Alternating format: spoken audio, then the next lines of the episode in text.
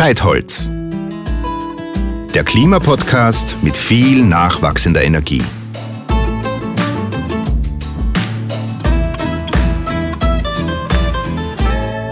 Das Thema, das wir heute besprechen wollen, ist durch den Krieg in der Ukraine von trauriger Aktualität und eines, das ganz Österreich offensichtlich viel zu lang komplett ignoriert hat. Österreich ist abhängig von russischem Erdgas.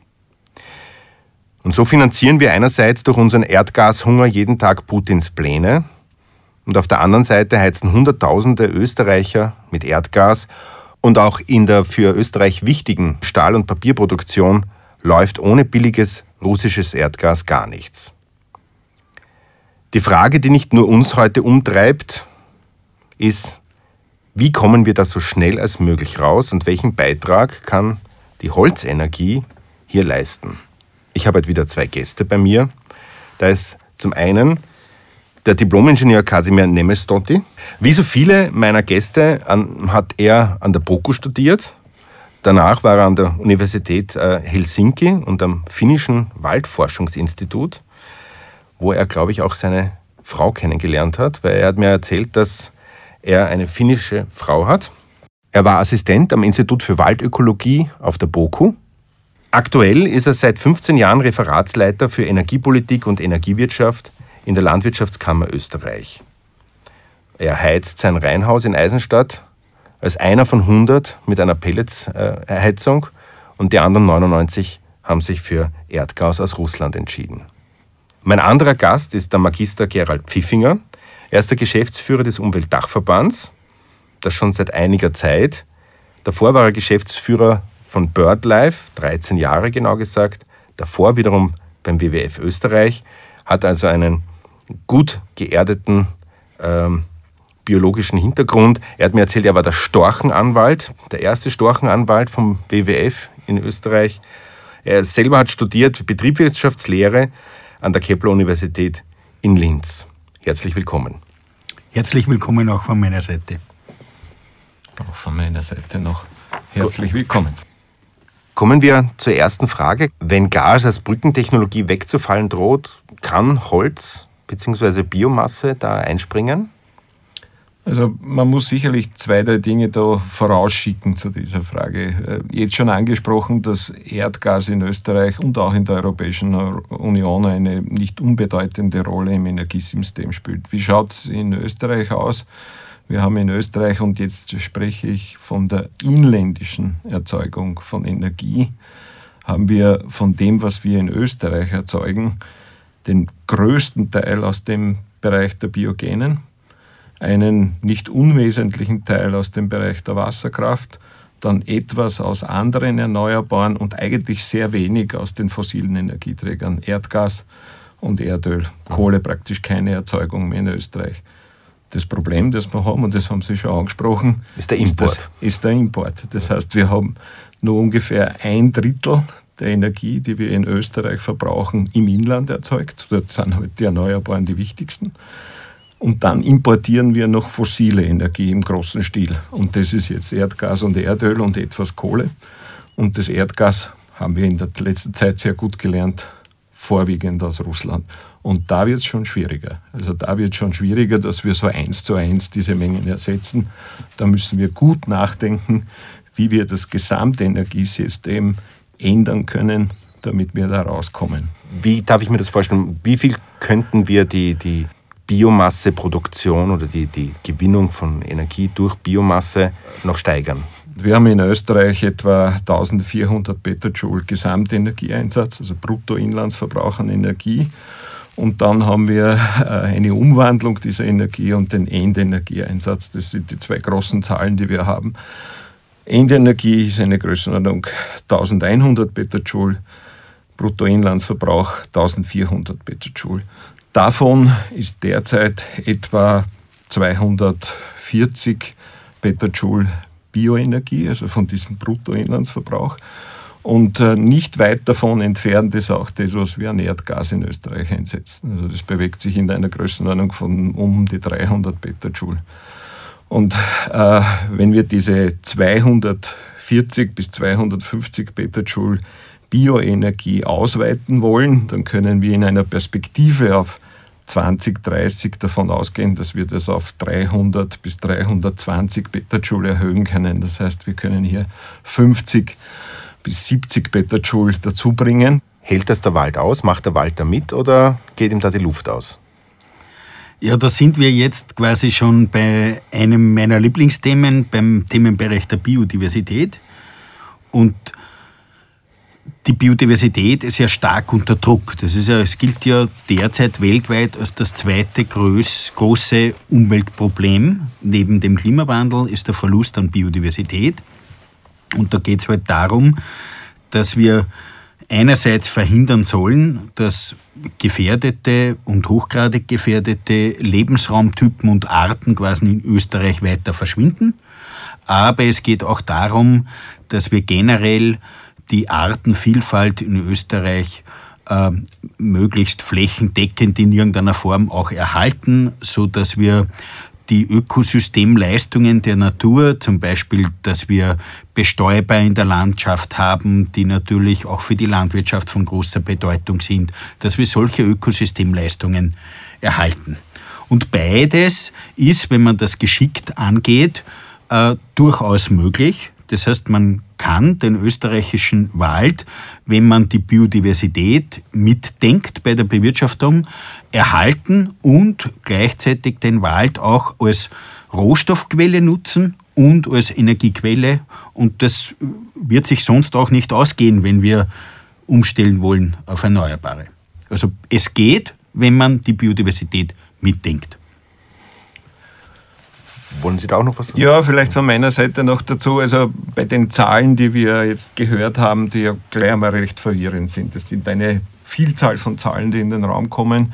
Muss man einmal ein bisschen aufpassen, dass es nicht immer nur um Holz aus dem Wald geht bei Bioenergie, sondern Bioenergie umfasst alle Bereiche, die wir im Bereich der biogenen Energieträger ins System bringen. Also diese 50 bis 70 Petajoule, die ich gesagt habe, die wir bis 2030 zusätzlich ins System bringen können, umfasst schon alles, was wir an biogenen Energieträgern haben. Davon ist ungefähr sage ich mal, 70 Prozent oder 60 Prozent Holz. Und, und, das andere ist dann landwirtschaftliche Reststoffe, Kraps. Abfall, ja. ja, Abfallstoffe, Nebenprodukte aus anderen Bereichen.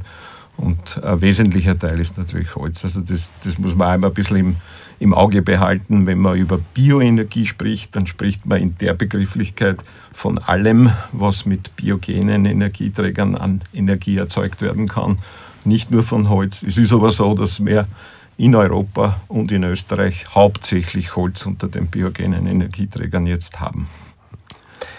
Eine Frage, die sich äh, immer auch stellt, wenn es darum geht, dass man Holz äh, verheizt für Wärme, ist, verträgt sich das mit dem Umweltschutz? Das frage ich jetzt den Herrn Pfiffinger wieder. Äh, überhaupt äh, Stichpunkt Luftreinhaltung? Wenn man äh, Holzheizungen verwendet, dann gibt es mittlerweile schon sehr viele Systeme, die da sehr effizient unterwegs sind, also sehr gut ausgereifte ähm, und effiziente Verbrennungsprozesse haben. Und wenn man das sicherstellen kann, dann ist auch da sind auch die Abgase in einem vertretbaren Ausmaß quasi ähm, äh, reduziert. Und um das geht es. geht darum, dass wir diesen erneuerbaren Rohstoff Holz, äh, wenn wir ihn für die thermische äh, Verwertung nutzen, halt so verbrennen, dass äh, da die äh, Verbrennungsprozesse möglichst effizient sind und bei größeren Anlagen entsprechende äh, Abgasabscheideanlagen auch installiert sind, dann kann man mit äh, sehr äh, gutem Gewissen quasi den nachhaltigen Rohstoff Holz nutzen. Mhm. Ähm, was würden Sie jetzt äh, empfehlen, Hör Zuhörerinnen und Zuhörern, die in Ballungszentren wohnen und die vielleicht jetzt äh, nicht gleich sich eine Pelletsheizung in, ihr, in, ihr, in, ihr, in ihre Wohnung stellen können. Wie können die das unterstützen und wie können die vom, vom Gas loskommen? Ja. Es gibt teilweise Nahwärme. Ja. Wenn es das gibt, ist das meistens die beste Möglichkeit und wird auch bevorzugt. Also wenn man wo einen Nahwärmeanschluss hat, äh, dann gibt es auch keine Förderung für irgendeine andere Heizung, weil dann soll man die sinnvollerweise natürlich nutzen. Das nächste, was es an Möglichkeiten gibt, und das hängt halt von der Bausubstanz ab, die quasi vorhanden ist, hat man entweder die Möglichkeit mit Holz oder eben mit Wärmepumpe zu arbeiten. Also Wärmepumpesysteme sollten aber dann auch effiziente Systeme sein, also nicht die Luft-Luft oder die Luftwärmepumpen, die quasi äh, erstens einmal einen gewissen, einen gewissen Lärmpegel haben, aber deutlich weniger effizient sind als die, äh, die, die Erdwärmepumpen, wo man halt mittels Geothermie ein sage ich mal, 100, 200 Meter tiefes Loch bohrt und die Wärme aus dem Erdinneren nutzt. Also wir haben in dem Bereich genug Möglichkeiten, aber es bedarf natürlich einer entsprechenden Investition. Klimaschutz und Umweltschutz werden oft gegeneinander ausgespielt. Gerade hier in Österreich hat man das Gefühl, dass das der Fall ist. Wie kann man das vermeiden? Ich glaube, dass äh, das auch ganz gut dazugehört zu der vorigen Frage, wie wir überhaupt, die generelle Frage ist ja, wie kommen wir aus dem Erdgas raus und welche Optionen stehen zur Verfügung und welche Potenziale haben wir. Und da ist es mit Beta-Joule-Zahlen zum Teil schwer vorstellbar, wie das dann tatsächlich zurückwirkt auf die Waldausstattung in Österreich und welche Mengen da wie bewegt werden. Und ich glaube, da ist es schon wichtig, dass man noch einmal in Erinnerung ruft, wie in Österreich und auch in der Europäischen Union die Waldausstattung ausschaut und warum wir sagen, dass da entsprechende Mengenbilder überhaupt möglich sind. In Österreich haben wir äh, ungefähr die Hälfte der Landfläche mit Wald bedeckt. Wir haben einen Holzvorrat, der seit den 60er Jahren sich um 50 Prozent erhöht hat. Also wir haben von 800 Millionen Festmeter Holzvorrat im Wald erhöht auf 1,2 Milliarden Festmeter. Und das sind Faktoren praktisch, die in der gesamten Strecke der Entwicklung, also von den 60er Jahren weg, auch schon hineingewirkt haben in den Klima- und Umweltschutz. Es ist ja nicht so, dass man in der Waldwirtschaft jetzt erst drauf kommt, dass es den Umweltschutz oder den Klimaschutz braucht. Und hier wurden schon viele Leistungen erbracht in das System. Und dadurch hat man auch für eine nachhaltige Umänderung des Energiesystems aus dem Bereich entsprechende Potenziale.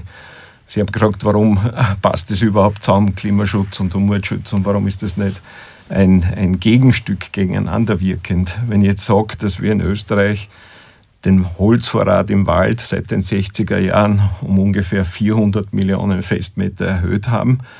Gleichzeitig haben wir in Österreich äh, viele neue Heizungssysteme mit Pellets, mit Hackgut, automatisch äh, Biomasseheizwerke. In Österreich gibt es 2,5 2300, 2400 Biomasseheizwerke. Also wir haben in Österreich über diese Strecke sehr viel auch Bioenergie zusätzlich ins System gebracht. Mhm. Einerseits Holz im Vorrat aufgebaut, im Holz, in diesem Holzvorrat ist Kohlendioxid eingebaut worden und aus der Atmosphäre in den Wald, in den Vorrat gesetzt worden.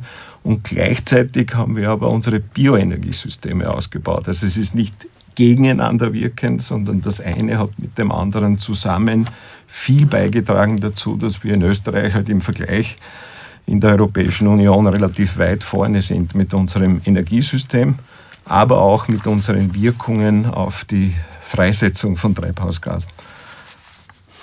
Jetzt ist ja Österreich mit, glaube ich, 80 äh, Prozent äh, Abhängigkeit von russischem Erdgas äh, besonders gefragt im Moment. Man hat aber momentan das, momentan das Gefühl, dass nicht wirklich was weitergeht. Ähm, wie machen das denn andere Länder? Was haben denn andere Länder gemacht, äh, um von ihrer Abhängigkeit loszukommen? Gibt es da Beispiele? Es gibt natürlich Beispiele und ich glaube aber, dass der Österreich, also man, man darf da Österreich nicht unter das Scheffel stellen, äh, mit einem schlechteren Licht beleuchten, als wir es haben oder wo wir sind. Weil in der Europäischen Union, in den 27 Mitgliedstaaten, haben wir Vorreiterländer, die weit vorn sind mit dem Anteil der erneuerbaren Energien im Energiesystem. Und das bedeutet bei diesen Ländern praktisch immer, dass sie auch einen hohen Anteil an Eigenenergieerzeugung haben, weil die erneuerbaren Energien in der Regel in ihrem eigenen Bereich erzeugt werden. Und das sind Schweden, Finnland, Lettland, Estland, Österreich, Dänemark und ein paar andere, die in dieser Größenordnung von weit über 30 Prozent Anteil erneuerbarer Energie unterwegs sind. Und die haben alle gute Waldausstattungen, Ausnahme ist Dänemark. Dänemark ist da ein bisschen anders aufgestellt, hat aber auch mehr Biomasse im Energiesystem, im erneuerbaren Energiesystem als Österreich zum Beispiel. Aber von der Waldausstattung sind alle diese Vorreiterländer gleichartig unterwegs gewesen. Also Österreich ist da nicht schlechter als die anderen Vorreiter, sondern ähnlich unterwegs gewesen. Sie haben über Jahrzehnte den Einsatz der Bioenergie ausgebaut, gleichzeitig ihre Waldfläche erhöht und gleichzeitig ihren Holzvorrat ausgebaut. Das ist für manche schwer nachvollziehbar, wie das gehen kann, aber das ist heute halt die Besonderheit der Waldbewirtschaftung, dass ich nicht statisch wie in der Mineralölwirtschaft einen Vorrat abbaue und dann verwerte, sondern mit einem lebenden Instrument, dem Holzvorrat, über den Zuwachs nur arbeite und umso mehr ich an diesem Zuwachs entsprechend mit Waldpflegemaßnahmen, mit allem, was dazugehört, arbeite, umso mehr steht mir dann auch zur Verfügung. Ist ein bisschen schwer nachzuvollziehen, aber das ist eine andere Logik des Wirtschaftens, als wir es gewohnt sind aus der Mineralwirtschaft oder aus der Gaswirtschaft. Es ist für mich als Laie äh, schwer zu verstehen. Äh, ich bin aufgewachsen irgendwie in dem Glauben, dass ich in einem Land wo, äh, wohne, wo es sowieso nur erneuerbaren Strom gibt, weil wir so viel Wasserkraft haben. Das hat man äh, uns immer wieder gesagt. Dann wusste ich auch, dass wir ein, ein, ein Land sind mit sehr viel äh, äh, Wald. Wie kann es dann so sein, dass Österreich mit Abstand äh, am meisten abhängig ist von diesen Erdgaslieferungen? Ich glaube, das muss man auch wieder differenzieren. Also in Summe sind wir relativ gut, was den Anteil der erneuerbaren Energie im Energiesystem betrifft, im Vergleich der, der Mitgliedstaaten der Europäischen Union. Da sind wir ganz vorne dabei, weil wir wenige haben schon jetzt über 30 Prozent Anteil im System.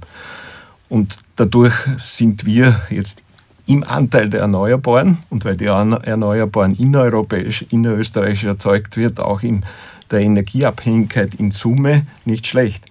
Beim Erdgas ist das besondere Problem, dass wir kein großes Portfolio der Importländer haben, aus denen wir den Erdgasbedarf importieren, sondern da verlassen wir uns zu sehr oder haben wir uns zu sehr verlassen auf einen Lieferanten. Also das, das muss man ein bisschen auseinanderhalten. Mhm. Das Gesamtenergiesystem und die Anteile der Energieträger im Energiesystem. Verstehe. Und dann Erdgas. Und woher wird das Erdgas importiert? Und dort ist Österreich besonders vulnerabel, weil der Import zu so einem hohen Anteil aus Russland kommt. Da haben andere Länder einerseits aufgrund der geografischen Lage, aber auch aufgrund ihrer Strategien, Balten haben sie da seit ihren Befreiung praktisch aus dem Sowjetsystem, haben sich besonders intensiv dafür eingesetzt, dass sie auch das, das Spektrum der Lieferanten ausweiten. Da war Österreich sicher äh, etwas langsam unterwegs. Und wir haben natürlich auch den Vorteil, dass wir keine Kernenergie selbst betreiben quasi und damit auch nutzen und auch keine Kohle abbauen in Österreich und die nutzen. Und das äh, wirkt sich wahrscheinlich mit Sicherheit auch aus. Ne? Ja. Trotzdem ist, ist es so, dass die ähm, heimische Biomasse, hat man das Gefühl, obwohl jetzt händeringend äh, nach Lösungen gesucht wird und nach einem Ausweg aus, diesem, äh, aus dieser Abhängigkeit, hat man trotzdem das äh, Gefühl, dass die heimische Biomasse äh, extrem unter Druck steht oder extrem angegriffen wird. Ich äh, habe einen Standardartikel vom 7. April äh, dabei, wo drinnen steht, ich zitiere, dass laut einer Analyse von Forscherinnen an der BOKU das Potenzial hinsichtlich heimischer Biomasse weitgehend ausgeschöpft ist. Ähm, das gibt einem dann natürlich schon auch zu denken, äh, was ist davon, was darf ich davon halten? Ja, da, da, muss ich mich natürlich gleich mal einbringen und ich bin sicher, dass der Kollege Pfiffinger da auch einiges dazu zu sagen hat. Aber das, was in der letzten Zeit intensiv betrieben wurde auf der europäischen Ebene, weil eben so ein großes Rechtspaket zur Energie in Arbeit ist, dass unterschiedlichste Akteure auf die Europäische Kommission und das Umfeld, die äh, Parlamentarier und so weiter eingewirkt hat mit unterschiedlichsten Botschaften. Und das, was Sie da im Standard nennen, das gehört zu diesem Spiel dazu im Prinzip, wo unterschiedlichste Akteure jetzt aus unserer Sicht sehr fragwürdige Botschaften setzen, dass der wichtigste innereuropäische Energieträger, biogene Energieträger und Holz ist der wichtigste innereuropäische Energieträger, besonders stark angegriffen wird. Und das ist zu hinterfragen, wie wird das finanziert, welche Interessen stehen dahinter. Das zweite ist jetzt die Zitat von den österreichischen Wissenschaftlern auf der BOKU. Da muss man auch immer nachschauen, welche Leute sind dann konkret, die solche Aussagen treffen. Und das ärgert mich als Forstwirt und ehemaliger Universitätsassistent für Waldökologie an der BOKU fürchterlich, wenn dann Meteorologen, äh, Psychologen, Politologen und sonstige, die sicher auch an der BOKU arbeiten und nicht die Waldwissenschaftler ihre Aussagen zu dem Thema tätigen und zitiert werden. Weil auf der BOKU gibt es Institut für Waldwachstumsforschung, es gibt ein Institut für Waldbau, es gibt ein Institut für Forsttechnik und das sind aber nicht die Professoren oder die BOKU-Wissenschaftler, die hier genannt wurden, sondern das sind andere, die sich dazu äußern aber nicht aus der Waldwissenschaft kommen. Wenn Sie Waldwissenschaftler fragen, dann sagen die was ganz anderes. Dann sagen die praktisch das Gleiche, was ich gesagt habe. Wir haben ein relativ großes Potenzial, das vernünftig, natürlich mit allen Aspekten und wie auch vorher schon angesprochen, Berücksichtigung, Biodiversitäts- und sonstige Themen, aber weiter genutzt werden kann. Meine kurze Aussage ist dazu, wenn man solche Berichte liest und Botschaften hat, das ist ja wieder so gesetzt. Nicht? Also da ist ein gewisser Cumberlane, der über eine Forest Defense äh, Aktion hier irgendetwas relativ breit publiziert. So, ist ein Waldwissenschaftler? Nein, er ist ein Mediziner im Prinzip und arbeitet im medizinischen mikrobiologischen Bereich. Das heißt, warum, warum wird das dann so stark gesetzt, wenn ich als Forstwirt mich zu Covid-19 äußere, glaube ich nicht, dass er jede Zeitung das aufgreift und als die Weisheit letzter Schluss transportiert. Also deswegen bitte immer hinterfragen, wer setzt solche Botschaften, was ist seine Kompetenz und warum haben Waldwissenschaftler dann eine andere Meinung und was ist deren Kompetenz, wie setzt sich das zusammen bisschen emotional, aber das ist wichtig, weil das wird uns so viel praktisch jetzt unter die Nase gerieben, dass 500 Wissenschaftler haben dies oder das gesagt. Mir auch das angeschaut, wo so ein Brief herumgereicht wird und der auch immer wieder zitiert wird. Kein einziger ernstzunehmender Waldwissenschaftler dabei, auch von Österreich einige unterschrieben, decken sich zum Teil von den Aussagen, die hier sind.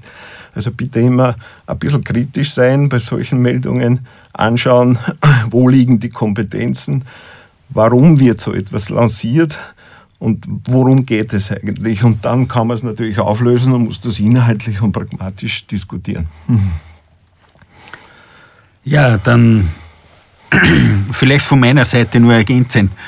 Ähm, die Triebfeder dieser Attacken ist oftmals der Schutz der Biodiversität. Also das merke ich immer wieder, dass eben nicht die Klimamenschen die Experten sind, auch nicht die Forstwirtschaft äh, diejenigen sind, die das aufbringen, sondern es eher aus dem Biodiversitätsbereich kommt, ähm, liegt daran, dass die Angst quasi da ist, dass eine stärkere Nutzung des Waldes ähm, zur Ausräumung der Wälder führen soll, also weniger Totholz, die alten, sagen wir, urwaldnahen Bestände womöglich verschwinden könnten und so weiter. Ähm, und aus dieser Angst heraus ähm, kommt mir oft vor, ähm, versucht man, äh, die Waldnutzung insgesamt in Frage zu stellen. Wenn ich mir aber jetzt anschaue, dass an den Erneuerbaren, die wir in Österreich haben, fast 50 Prozent biogen basiert sind und dort der Großteil Holz ist, dann kann ich nicht leichtfertig hergehen und sagen, ich tue den Wald nicht mehr nutzen, sondern das sollen quasi CO2 senken und Biodiversitätsoasen der Zukunft sein, weil dann, dann wäre ich die Klimaziele niemals nicht erreichen können. Ja, also wir sind gerade jetzt in den nächsten Jahrzehnten ganz, ganz massiv auf den Rohstoff Holz quasi angewiesen. Wir sind aber auch darauf angewiesen, die Biodiversitätsziele zu erreichen, von denen es natürlich auch zahlreiche gibt. Das heißt, man muss beides unter einen Hut kriegen und man muss es gut managen. Und, und da gibt es auf europäischer Ebene jetzt diese Biodiversitätsstrategie, wo vieles auch in die Waldstrategie, in die europäische Waldstrategie übernommen worden ist. Ähm, das wird zum Teil von beiden Seiten auch massiv kritisiert, also sowohl von der Naturschutzebene als auch von der Forstwirtschaft und, und, und so weiter und so fort. Aber im Wesentlichen, wenn man das mit Maß und Ziel angeht, dann können diese Ziele und vor allem die dahinterliegenden Biodiversitätsziele erreicht werden. Und trotzdem der Rohstoff Holz in stärkerem Ausmaß noch genutzt werden, als das heute der Fall ist. Äh, es hat ja niemand vor, in der Forstwirtschaft den Wald zu, unter Anführungszeichen, übernutzen. Ja, es geht ja immer um eine nachhaltige Waldbewirtschaftung. Das ist ja das Credo des österreichischen Waldes äh, schlechthin, seit vielen, äh, möchte fast sagen, Jahrhunderten. Äh, und solange man das befolgt, quasi mittelfristig über einen Zeitraum von, von, von einigen Jahren, also kann wohl einmal ein Jahr dabei sein, äh, das drüber geht und dann sind wieder Jahre dabei, wo man weniger hat. Also die Nachhaltigkeit wird dann längerfristig betrachtet. Wenn man das gut managt äh, und den Biodiversitätsschutz mitdenkt, dann gelingt das. Und das müssen wir aber tun. Und zu dem kommen wir dann eh später noch, quasi, was das genau heißt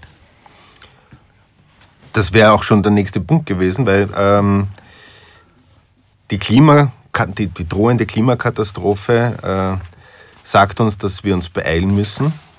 Äh, der Krieg in der Ukraine äh, hat das jetzt nochmal um einen Faktor erhöht. Das müssen wir uns nicht nur beeilen, jetzt müssen wir uns schleunigst beeilen. ähm, was müssen wir, was sollten wir jetzt tun, was können wir jetzt tun und was, oder beziehungsweise was muss passieren, ähm, dass da so schnell wie möglich Abhilfe geschaffen wird? Also das Wichtigste ist einmal dieses gegenseitige Ausspielen. Klimaschutz und Biodiversitätsschutz, das muss aufhören, ja, weil das hat keinen Sinn. Äh, das, das ist, äh, äh, das wird nur von beiden Seiten kampanisiert und ich glaube, das muss man auf eine sachliche Diskussion bringen. Man muss sich anschauen, was sind die Biodiversitätsziele, was sind die Klimaziele, die Ausbauziele. Ähm, ähm, der Erneuerbaren und, das muss man unter einen vernünftigen Hut bringen. Und das ist möglich. Und diese fachliche, sachliche Diskussion, die muss man endlich führen. Und dazu muss man sich auch klar die Ziele vor Augen führen, die der Schutz der Biodiversität zum Beispiel hat. Ja? Und da geht es halt dann darum, dass man zum Beispiel, äh, Naturschutz ist ja, ich sage mal, eine komplexe Materie. In jeder Landschaft habe ich andere äh, Lebensräume, andere Arten. Ja? Und die muss ich zum Teil recht unterschiedlich behandeln. Da gibt es sogar Arten, die hätten lieber gern lichte, aufgelichtete Wälder, äh, als wie dann andere Regionen, die hätten gern ähm, quasi einen urwaldnahen Bestand. Ja? Das heißt, wir haben regional sehr unterschiedliche Biodiversitätsziele. Wir schauen uns jetzt gerade gemeinsam mit den PFC Partnern und, und, und, und Betrieben quasi das in einer Pilotregion an, wo wir schauen, in welcher Region braucht seitens der forstwirtschaftlichen Betriebe, welche Maßnahmen quasi, um die Biodiversität zu erhalten und versuchen das dann auf freiwilliger Basis mit den Betrieben umzusetzen. Also das schaut dann so aus, dass es zum Beispiel in einem bestimmten Waldwuchsgebiet, das ist also eine regionale Einheit, ähm, bestimmte Waldbiotoptypen gibt, die es halt nur dort zum Beispiel gibt. Es gibt zum Beispiel äh, so Serpentinstandorte, wo ganz besondere seltene Tier- und Pflanzenarten vorkommen, die sonst nirgends vorkommen. Und dort braucht es halt eine ganz spezifische Maßnahme vom Bewirtschafter oder Grundeigentümer, um diese Arten zu erhalten. Ja? Und äh, das gehen wir jetzt durch, schauen uns das regionalisiert an äh, und so kann es uns gelingen, quasi die hochgradig gefährdeten Arten, und das ist einmal das Allerwichtigste, dass wir die Arten, die drohen, in Österreich zu verschwinden, dass wir die erhalten. Das ist einmal das wichtigste äh, Ziel. Und mit allgemeinen Maßnahmen, ja, also die nicht zielgerichtet genau auf diesen Lebensraum oder genau auf den Standort dieser Art abgestimmt sind, kann man das nicht schaffen. Ja? Wenn ich die Großtrappe zum Beispiel schützen will in Österreich, das ist jetzt keine Waldart, dann muss ich im Verbreitungsgebiet der Großtrappe gezielte Maßnahmen setzen. Oder äh, beim, beim äh, äh, wenn ich wo einen seltenen Waldtyp habe, dann macht die Maßnahme nur dort Sinn, wo eben dieser Waldtyp derzeit schon besteht oder wiederherstellbar wäre. Ja? Dort macht Sinn. Äh, und wenn man das gezielt angeht, dann kommt man drauf, dass vor allem zwei Standortsituationen wirklich relevant sind für den Erhalt der Biodiversität. Die mageren, trockenen auf der einen Seite, da gibt es viele Schmetterlinge, das sind lichte Wälder, wo viel Licht reinkommt. Und auf der anderen Seite dieser Feuchtigkeitskomplex, also das sind dann die Moore, die Moorwälder, die Feuchtwälder. Äh, beides sind im Wesentlichen nicht die Standorte, wo wir die produktivsten Waldökosysteme haben, quasi die für die Forstwirtschaft so wichtig sind. Das heißt, beides ist deshalb so gut unter einen Hut zu kriegen, ähm, weil unsere, sagen wir, produktivsten Wirtschaftswälder sind halt die Fichten-Tannen-Buchenwälder. Und von denen haben wir in Österreich so viel, dass wir mit der Biodiversität dort kein wesentliches Problem haben. Es sind eher diese kleinteiligen vielen extrem seltenen Waldgesellschaften, zum Beispiel Eichenwaldgesellschaften im Pannonischen Osten, äh, wo wir verstärktes Augenmerk drauf legen müssen. Und die sind ganz schlecht wüchsig. Also da, da, hat die Forstwirtschaft kein wesentliches Interesse daran, dort die Intensivierung voranzutreiben. Ganz im Gegenteil. Äh, wenn man mit ihnen spricht, ist die Bereitschaft oft sehr groß, für die Biodiversität etwas zu tun. Okay, also das ist, das ist also das, was die Waldwirtschaft tun kann jetzt und, und, und also bereits tut. Äh, meine Frage geht aber auch, was, was kann die Politik oder was muss die Politik jetzt machen, um äh, auch den, den, den einzelnen Österreichern und Österreicherinnen irgendwie eine, äh, eine Möglichkeit zu geben, umzusteigen oder eben vom Gas loszukommen? Naja, ich glaube, dass man zudem noch ein paar Dinge einbringen muss, was jetzt da im Raum ist und was der Kollege Pfiffinger entsprechend ausgebreitet hat. Wichtig ist, und das ist ja der Aufhänger auch unserer Sendung, ist, wir haben jetzt eine, und Sie haben es am Anfang auch als Frage praktisch formuliert, wir haben eine riesige Herausforderung, die wir auf verschiedene Fristigkeit hin bewältigen müssen. Wir haben die Klimakrise, die uns schon doch etliche Zeit begleitet und wo wir genau wissen, dass wir verschiedenste Maßnahmen setzen müssen, um rauszukommen.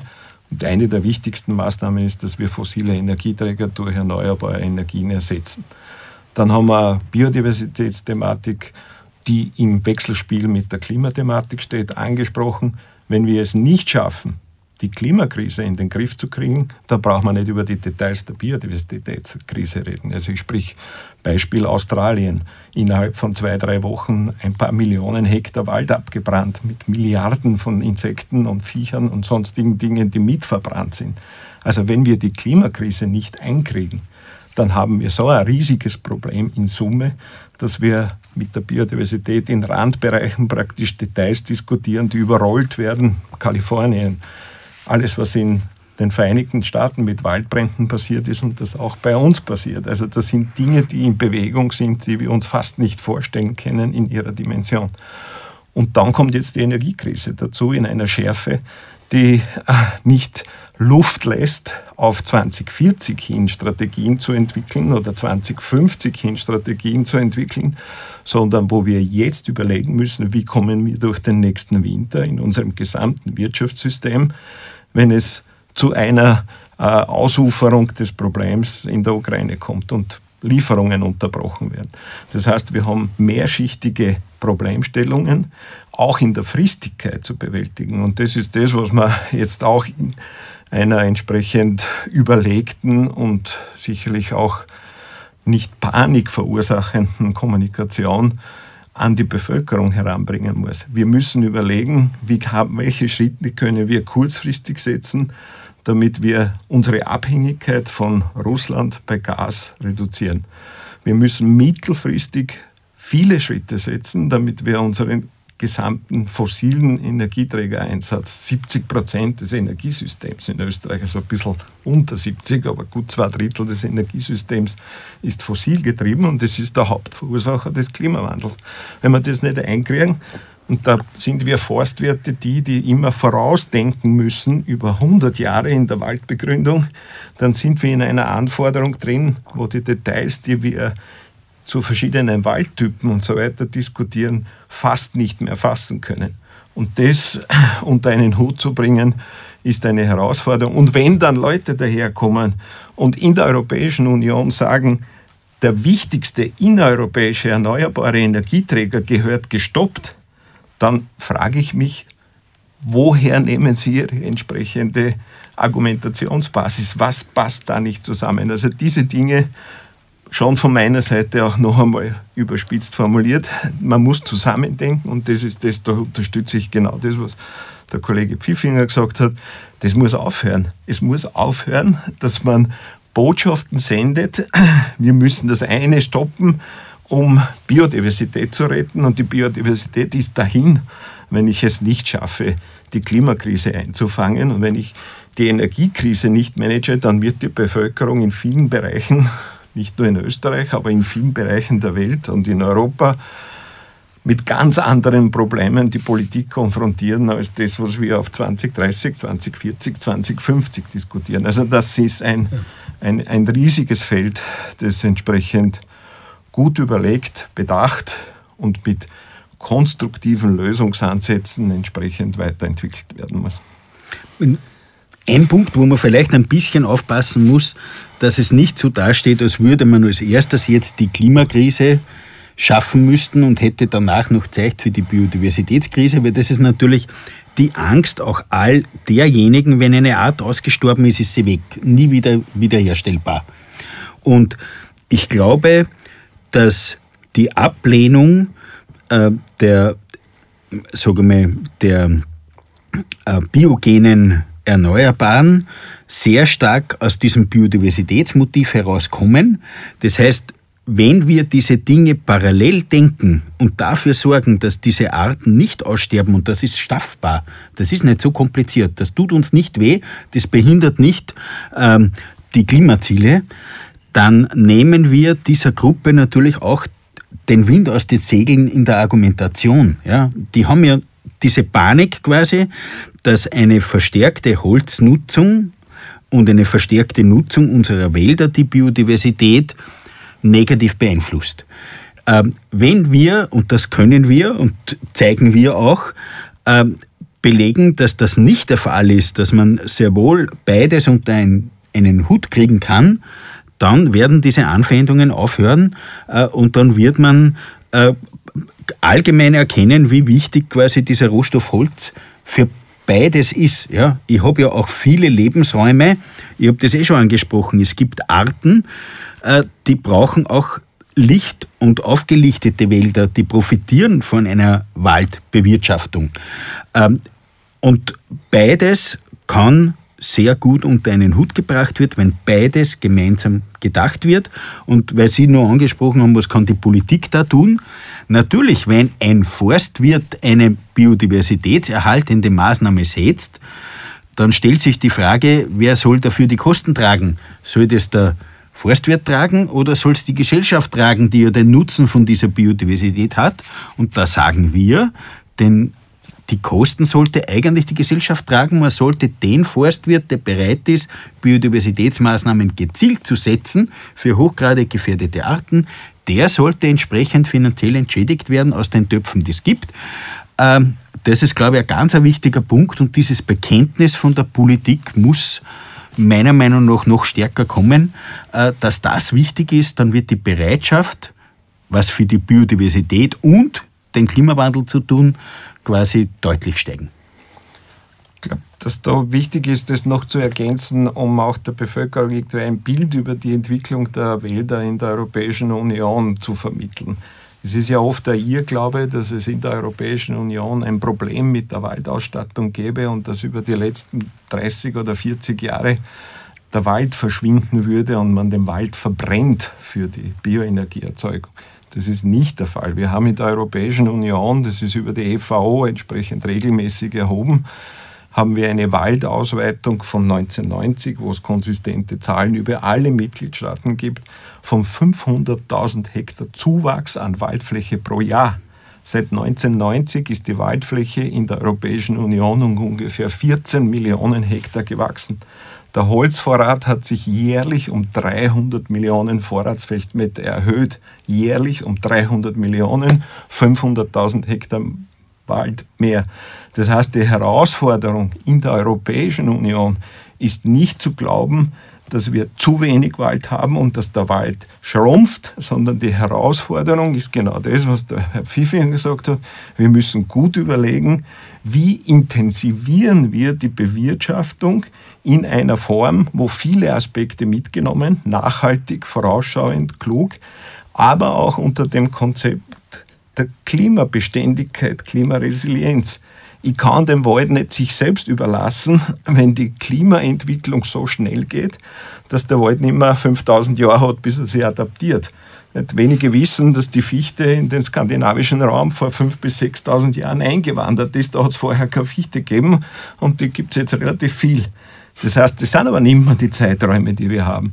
Da müssen wir selber mitdenken als Forstwirte und diese gute Waldausstattung, die wir haben, so in den Griff bekommen oder so nachhaltig bewirtschaften, dass Biodiversitätsaspekte berücksichtigt sind, aber nicht der Wald sich selbst überlassen wird. Und diese romantische Vorstellung, die kommt aus einem Zugang, der nicht mehr da ist.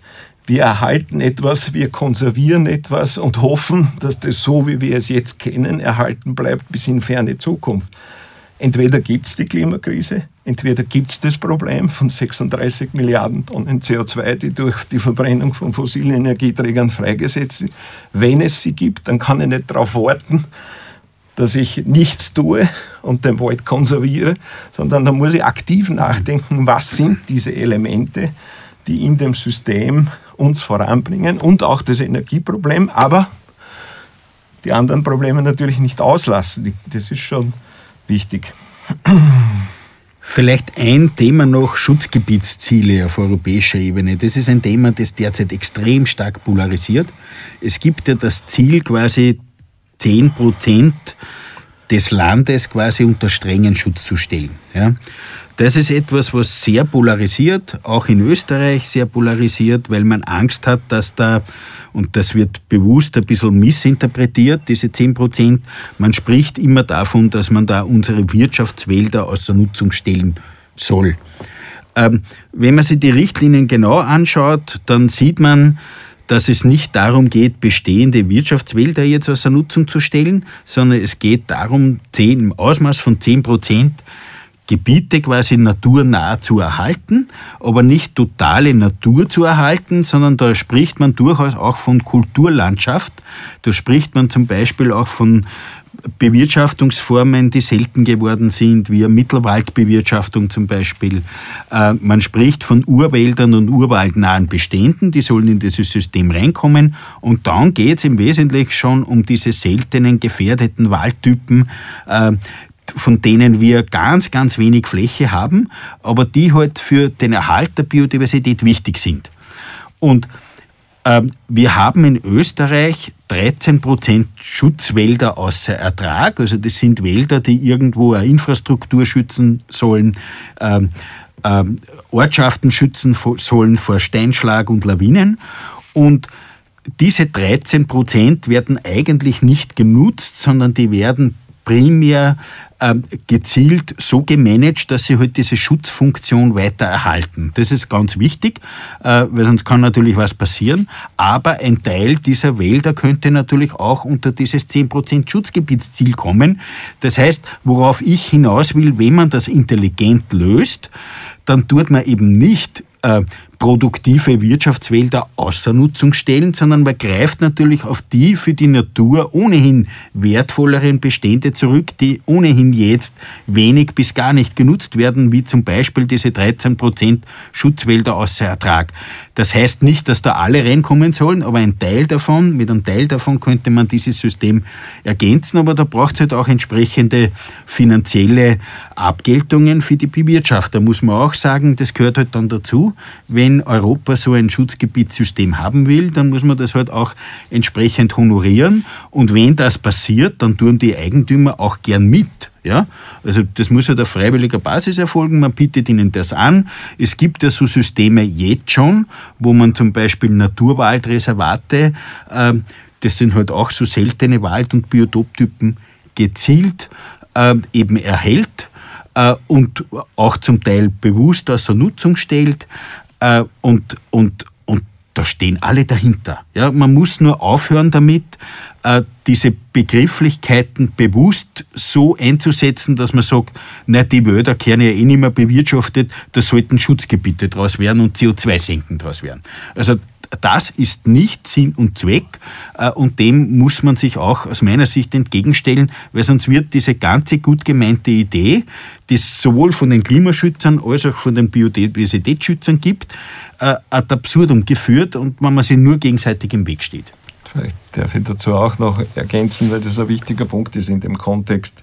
Wie schafft es die Europäische Union und wie schafft es Österreich, sich von der Energieabhängigkeit zu befreien und gleichzeitig die Themen, die Klimakrise, Biodiversitätskrise äh, auch in den Griff zu kriegen. Und der Diskurs um das strenge Unterschutzstellen, das ist ein Diskurs, der intensiv geführt wird, weil die einen sagen, wir können es uns nicht leisten, unsere Wälder nicht zu bewirtschaften und dort nicht das Holz für verschiedene Zwecke einzusetzen. Und die anderen hätten gern eine unterschiedliche Menge vom Wald, die geschützt wird. Und dort äh, ist ein Aspekt, den wir immer wieder einbringen. In der mitteleuropäischen Konstellation haben wir ein Vorzeigemodell der integrativen auf einer Fläche Bewirtschaftung des Waldes unter vielen Aspekten. Das ist sogar im Forstgesetz verankert. Die generationsübergreifende Nachhaltigkeit muss nicht nur die Nutzfunktion, sondern auch die Schutzfunktion, die Wohlfahrtsfunktion und die Erholungsfunktion unter einen Hut bringen. Das ist ein integrativer Ansatz auf der Fläche. Und ein anderer Ansatz ist, dass man das segregiert. Das ist in Südamerika, ich war selber in Brasilien unterwegs, oft der Fall, dass ich habe einen Bereich, weil große Flächen zur Verfügung sind, die zum Teil auch nicht hohe Populationsdichten haben. Ich habe einen Teil, den bewirtschafte ich intensiv, auch beim Wald. Eukalyptus in Brasilien im Süden, drei Klone auf 10.000 Hektar nachhaltigkeitszertifiziert, weil sie 10% nicht bewirtschaften. Das funktioniert in manchen Bereichen vielleicht, ist aber nicht unser Modell. Unser Modell ist, möglichst gut darüber nachzudenken, wie kann ich in einem dichtest besiedelten Gebiet mit unseren naturräumlichen Gegebenheiten auf der Fläche die wesentlichen Funktionen unter einen Hut bringen. Und das muss man halt zusammenführen in der Diskussion. Es gibt vielleicht Regionen, die haben andere Zugänge, andere Möglichkeiten, auch nicht dort friktionsfrei. Aber unsere Modelle sind nicht schlecht und wir können die natürlich noch verbessern meine, der mitteleuropäische Wald ist auch besser nutzbar. Nicht? Wir haben ja Böden quasi, die eine Waldnutzung ermöglichen. In tropischen Regenwäldern gibt es keinen Humus oder keine große Humusauflage. Das heißt, das ist also ein, äh, also da, lebt quasi der Regenwald von der Hand in den Mund, also die Blätter fallen runter, werden sofort wieder verbraucht. Und bei uns gibt es halt Böden, die akkumuliert sind und äh, die quasi eine forstwirtschaftliche Nutzung auch sehr gut möglich machen. Ja?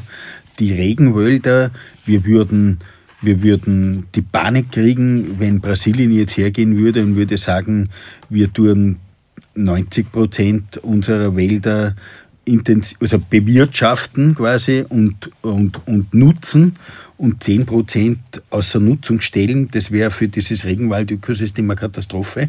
In Mitteleuropa ist es eine sehr sinnvolle Naturschutzstrategie. Ja?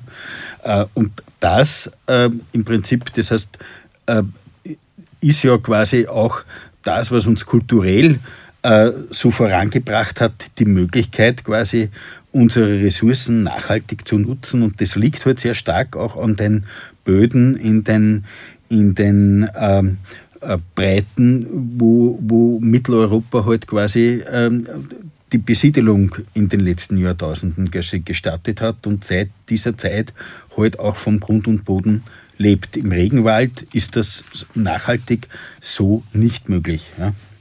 Wir kommen langsam zum Ende unserer heutigen Podcast-Folge und ich möchte zum Schluss meinen beiden Gästen noch einmal die Gelegenheit geben, das anzusprechen, was ihnen ihrer Meinung nach am wichtigsten ist.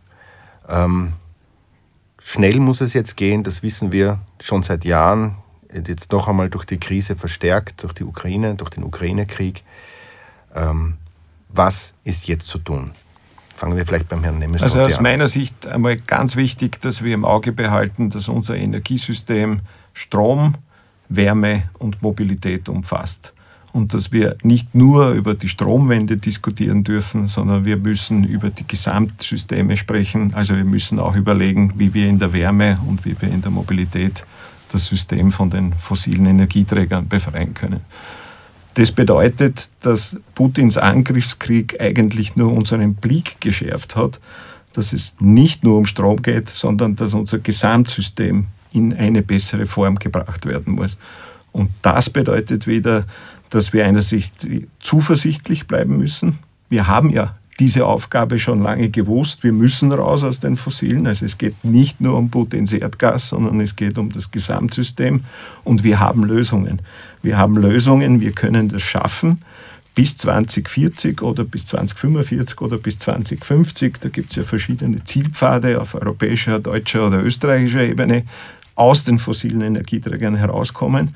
Aber wir werden es nur schaffen, wenn wir zusammenarbeiten, alle Bereiche der erneuerbaren Energieträger entsprechend ambitioniert weiterentwickeln und aufhören, uns gegenseitig innerhalb dieser Lösungspfade etwas auszurichten. Wenn das gelingt, wenn das gelingt, dass wir einerseits das Ziel vor Augen, die Lösungen wissend ins Tun kommen und nicht nur äh, uns gegenseitig Verschiedenes ausrichten, die Rahmenbedingungen festlegen und dann investieren, auch wesentlich in die Reduktion des Energiebedarfs investieren, Effizienzmaßnahmen im Auge behalten, weil es ohne die auch nicht gehen wird, dann können wir es schaffen. Diese momentane Situation ist besonders herausfordernd, aber genauso herausfordernd ist es, bis 2040 das Gesamtsystem zu ändern. Wenn wir die Lösungen im Auge behalten, zusammenarbeiten, dann schaffen wir es. Das ist meine Botschaft. Danke. Herr Pfiffinger? Ja, die Botschaft von meiner Seite, ähm, 64 Prozent des Bruttoinlandsverbrauchs äh, stammt quasi aus, aus, aus Öl, Gas und Kohle. Und wenn wir diese 64 Prozent des derzeitigen Bruttoinlandsverbrauchs äh, quasi substituieren wollen mit Erneuerbaren, dann wird das ohne Bioenergie nicht gehen. Äh, das ist alternativenlos. Das heißt, wir müssen auf diese wichtige Quelle zurückgreifen und dabei die Biodiversität im Hintergrund mitdenken. Das klappt, wenn man das intelligent und gut macht, aber es ist alternativenlos. Dann bedanke ich mich bei beiden Herrschaften, die heute bei mir zu Gast waren. Und bei den Zuhörerinnen und Zuhörern bedanke ich mich ebenfalls und freue mich, wenn Sie das nächste Mal wieder zuhören, wenn es heißt Gescheitholz der Klimapodcast mit viel nachwachsender Energie.